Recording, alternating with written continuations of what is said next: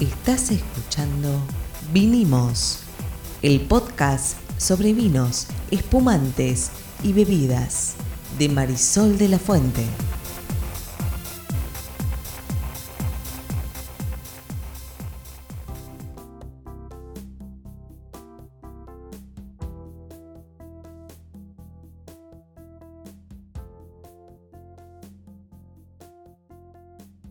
Buenas, buenas. Mi nombre es Marisol de la Fuente y soy Sol Sommelier. Yo soy Ariel Torres y soy el que hace las preguntas del que no sabe en este podcast. ¿De qué vamos a hablar hoy, Sol? De vinos de Córdoba. Ah, bien.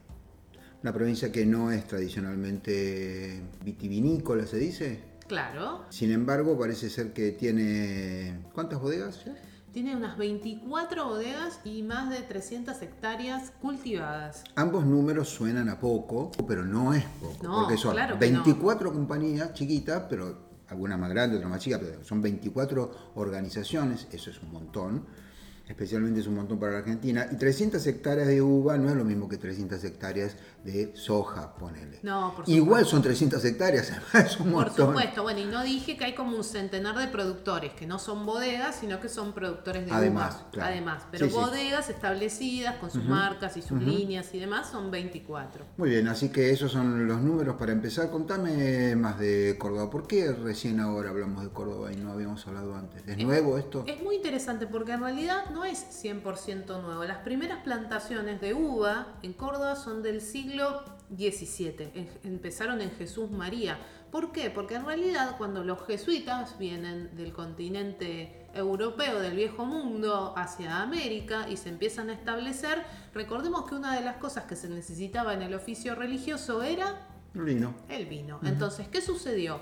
La vid llega a América de la mano de la colonización, específicamente de la iglesia con los monjes que traen no solo los vinos, sino también las uvas. De hecho, durante muchísimo tiempo, los únicos que estaban habilitados a producir vino eran los sacerdotes en sus misiones, en sus monasterios, porque era un vino utilizado para el oficio religioso. En la- lo que conocemos hoy como la Argentina, en realidad, hasta principios del 1900 estaba prohibida la producción vitivinícola. Solo los eh, monjes podían producir y los vinos que se consumían en la naciente Argentina eran importados de España, obviamente, porque nuestros eh, colonizadores eran los españoles. Me encantan las prohibiciones porque están siempre destinadas a ser abolidas. Pero bueno, eh, dejando de lado la, la- la filosofía.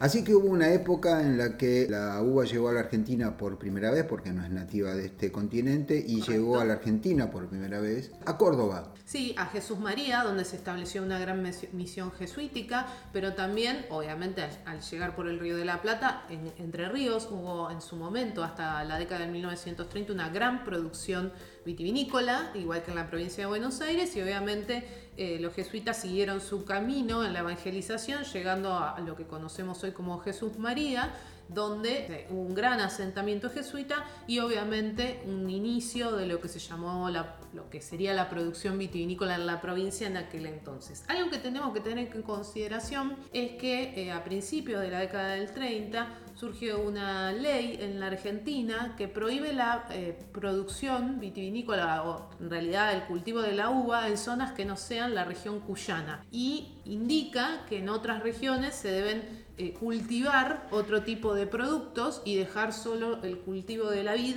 en la región de Cuyo. ¿Puedo preguntar si no es mucho? ¿no? Pues digo, es muy delirante Es esto. un poquito delirante, Por, por sí. ahí, si estuviéramos hablando de, un- de una, de una de otra clase de plantación, bueno, ok. Vamos a tratar de no pensar mal, que es algo que, digamos, a uno le sale bien.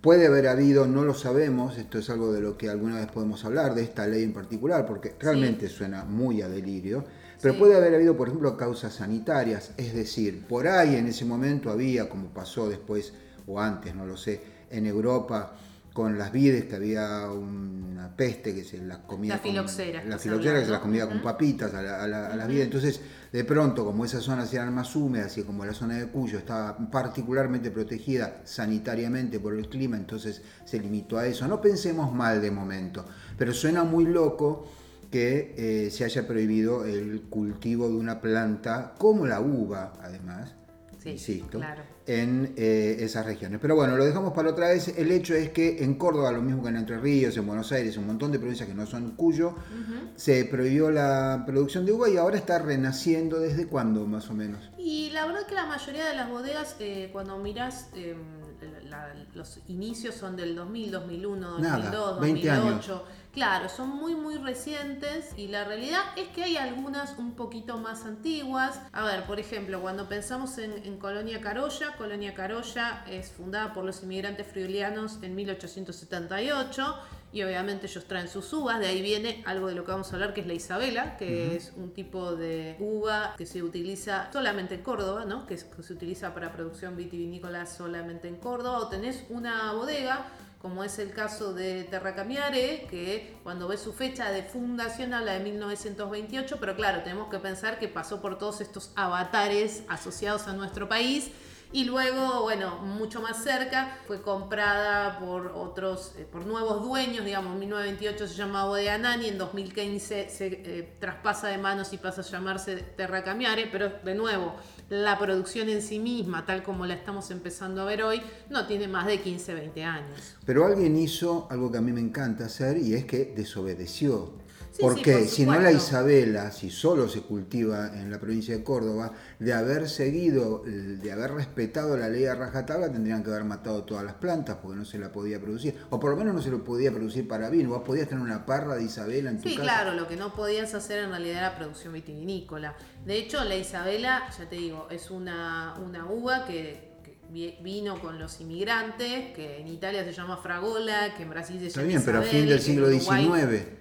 Claro, Y solo 40, digamos, 30 y pico de años después eh, se produce la prohibición, de modo Mm. Sí. que la Isabela sobrevivió a esa prohibición Sí. de algún modo. Sí, de alguna manera sobrevivió. Hay algunas plantas que son más nuevas cuando también hablas con los enólogos, pero sí, hubo algunas plantaciones que sobrevivieron. Me parece que ahí lo interesante es que exista esta variedad que es única, que la vamos a encontrar sobre todo en eh, la zona eh, que tuvo que ver con la llegada de estos inmigrantes, ¿sí? que es Colonia Carolla. Hablábamos recién que Colonia Carolla se fundó allá por 1878 y fueron ellos los que trajeron la Isabela a Córdoba.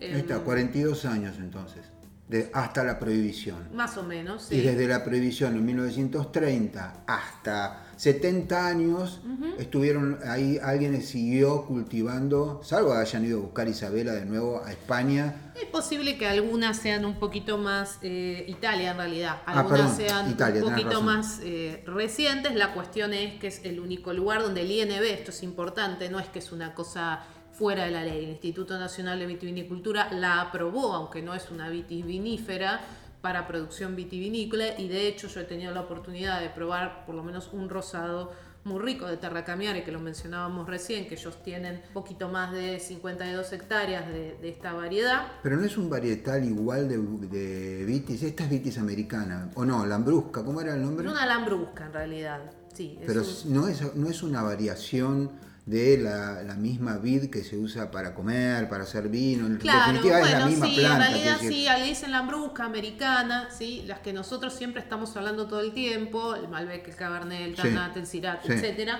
son vitis vinífera, ¿no? Que son una especie específica para producción vitivinícola. Ahora, es interesante decir que estoy hablando de la Isabela, pero si vamos a Córdoba encontramos todos nuestros varietales, ¿no? Encontramos el Malbec, el Cabernet, el Tannat, en el esas Syrah. 300 hectáreas. Exactamente. Ahora, sí es cierto que el 80% de la superficie plantada que tenemos en Córdoba son mayormente uvas tintas, ¿no?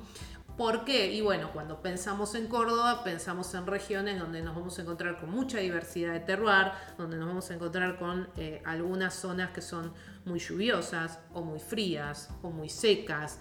Entonces, las uvas blancas, como sabemos, tienden a ser bastante más delicadas en sus cuidados y por eso es un poquito más difícil el trabajo en zonas que por ahí no son del típico semidesértico con baja Pero, ¿y la precipitación. Isabela qué es? La Isabela es como una rosada. Claro, porque lo que pasa es que tampoco cae, cae en las categorías Habituales usuales. de. Es más robusta entonces. Aguanta más, de hecho los, los tanos se la trajeron con ellos y aguantó y la plantaron. Y En realidad pensemos siempre que no, no solo tiene que ver con que la planta aguante, tiene que ver con la calidad de uva que vamos a lograr. Por supuesto, en eh, esas a eso, me- condiciones eso lo incluía en que la planta aguanta. Pero pensemos que en Córdoba tenemos sierras, tenemos montañas, tenemos viñedos que están entre ríos, ¿no? Bueno, son condiciones muy distintas a las que estamos habituados a, a, Claro. contar en este podcast, como todo lo que es Cuyo, todo lo que es Norte, todo lo que es Patagonia. Para que pensemos las zonas donde hay, donde se está formando este camino del vino cordobés son Sierras Chicas, Calamuchita, Tras la Sierra, la zona norte y Punilla. ¿Hay alguna característica que vos digas que tienen de particular los vinos cordobeses? Cordobeses. Yo creo que cada región tiene sus características. A ver, del norte yo tuve la posibilidad de probar un vino, por ejemplo, un Sauvignon Blanc de esta bodega El Gredal, que tiene este suelo tan rico en minerales, tan pedregoso. No hay mucho blanco, como decíamos antes. Ellos tienen media hectárea de Sauvignon Blanc, imagínate, ¿no? Mira. Y me pareció realmente, aparte en una zona histórica que tiene que ver con el camino real, ¿no? Sí, Ese sí, camino, camino que real, se sí. recorría para llegar a Buenos Aires. Nada, muy fresco, muy mineral, bien interesante. Si me voy a Colonia Carolla, ahí es donde me aparece, por ejemplo, Terra Camiare, que tiene rosados, que tiene tintos. Ahí estamos hablando de un clima húmedo, frío, que es, bueno para algunos blancos, ¿sí? Y también, la verdad, a mí me gustaron mucho, particularmente estos vinos que hacen Gabriel Campana y Daniela Mancilla, que es la agrónoma. Usan levadura autóctona, cosa que por ahí pensaríamos que no sería tan viable en vinos que, bueno, cuesta un poco más producir. Si me voy atrás la sierra, la gente de San Javier realmente ahí tiene mucha altura, tiene poca precipitación, entonces da vinos con buena acidez, con buena frescura. Si me voy a Calamuchita de vuelta, tenemos húmedo, frío, mucha lluvia. Entonces ahí, por ejemplo, eh, hay una bodega que se llama Cineres que hace espumantes, porque da muy bien para un vino base de espumante. Entonces por ahí lo que se me ocurre decir es, cada una de estas zonas, como tiene características diferentes, como nos pasa en otras regiones del país, nos va a dar vinos diferentes también. Para los que nos escuchan o para los colegas, sabemos que podemos, tenemos cierta capacidad por práctica de decir, ah, y esto debe venir de aquel Sí, más o- lugar sí, o de claro. tal otra provincia. Me das algo de Córdoba ciegas. Y hay muchos que posiblemente me costaría, de lo que he probado, he probado una veintena de vinos cordobeses, para los que me están escuchando, mencioné algunos, pero he probado una veintena y en mi Instagram pueden encontrar en mis historias destacadas algunas etiquetas que he probado hace no mucho tiempo.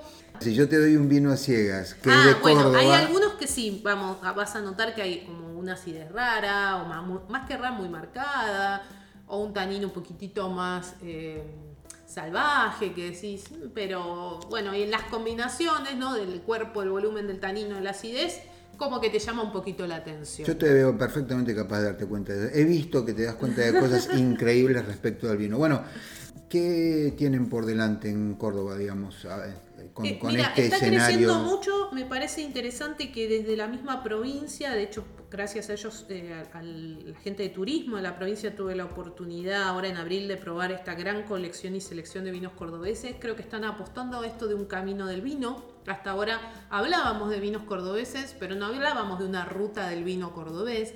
Y lo interesante y complementario que ellos tienen, que ocurre en otras rutas del vino, es que también hay otros tipos de emprendimientos que tienen que ver con lo gastronómico, con lo enoturístico, que van de la mano, por lo cual me parece interesante esta idea de que hay una ruta del vino cordobés ahora extensa, hay que decirlo, Por eso yo te decía ¿no? Que, que separáramos en norte, centro, sur Claro. y el de la Eh, pero me parece lindo e interesante ver que se está apoyando a, la idea de trabajar, de trabajar la tierra, de, de- de retomar tradiciones, hablando con productores, muchos de ellos o tienen familias de productores o antepasados que tuvieron algún contacto con esos vinos que antes se hacían eh, para ese consumo más... eh, individual, personal, etcétera, me parece que hay una búsqueda de ir mejorando. Y acá voy a cerrar también siendo eh, bien honesta, como intento siempre serlo cuando hago descripciones sobre vinos. No todo lo que van a probar les va a encantar, son vinos correctos. Sí, en, lo que yo probé, vi algunas etiquetas que realmente dije, ah, qué interesante. Y creo que ahí hay un camino, eh, pensemos que cuando, cuando vemos esta nuevo, este florecer de la industria vitivinícola cordobesa, estamos hablando, como dijimos antes, de los últimos 15, 20 años, ¿no? Sí, igual creo que lo que vos decís pasa en todos lados. Sí, en todos sí, lados hay vinos lados buenos, malos, buenas. más o menos, correctos, incorrectos, Que te extraordinarios. gustan más o que te gustan menos. Decime un vino extraordinario que hayas probado de, de Córdoba.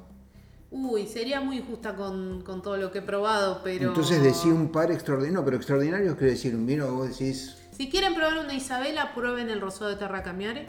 Es un rosado que tiene un poquito de azúcar natural, residual, 15 gramos, que parecería mucho, pero que ni se nota porque está muy, muy rico. Les sugiero que prueben un proyecto que, que yo conozco eh, porque es un proyecto de, dos hermanos que en realidad hacen vino en Francia y lo traen a Argentina y hace algún tiempo decidieron empezar a producir eh, algo en Córdoba también que se llama Piensa Wines. Lo que hacen es muy interesante porque tiene un espíritu muy de vino, de vinos de como premium, de alta gama, inspirado en lo que el enólogo de uno de estos dos hermanos, Álvaro y Alejandro, Ale es el, enólogo y está en Francia, entonces tiene una cabeza como muy abierta a, distintas opciones de variedades. Me parece que piensa Wines es algo que vale la pena probar. El espumante de Cineres que probé Extra Brut para pensar, dije rosado, dije un tinto, un espumante. Es la única champañera con método tradicional de Córdoba, así que vale la pena conocerlo. Y después, bueno, he probado de Bodega San Javier, como conté antes, con la gente del Gredale, todos ellos tienen algunos vinos que realmente vale la pena conocer. Bueno, muy bien, estos fueron vinos de Córdoba y esto se llama... Vinimos.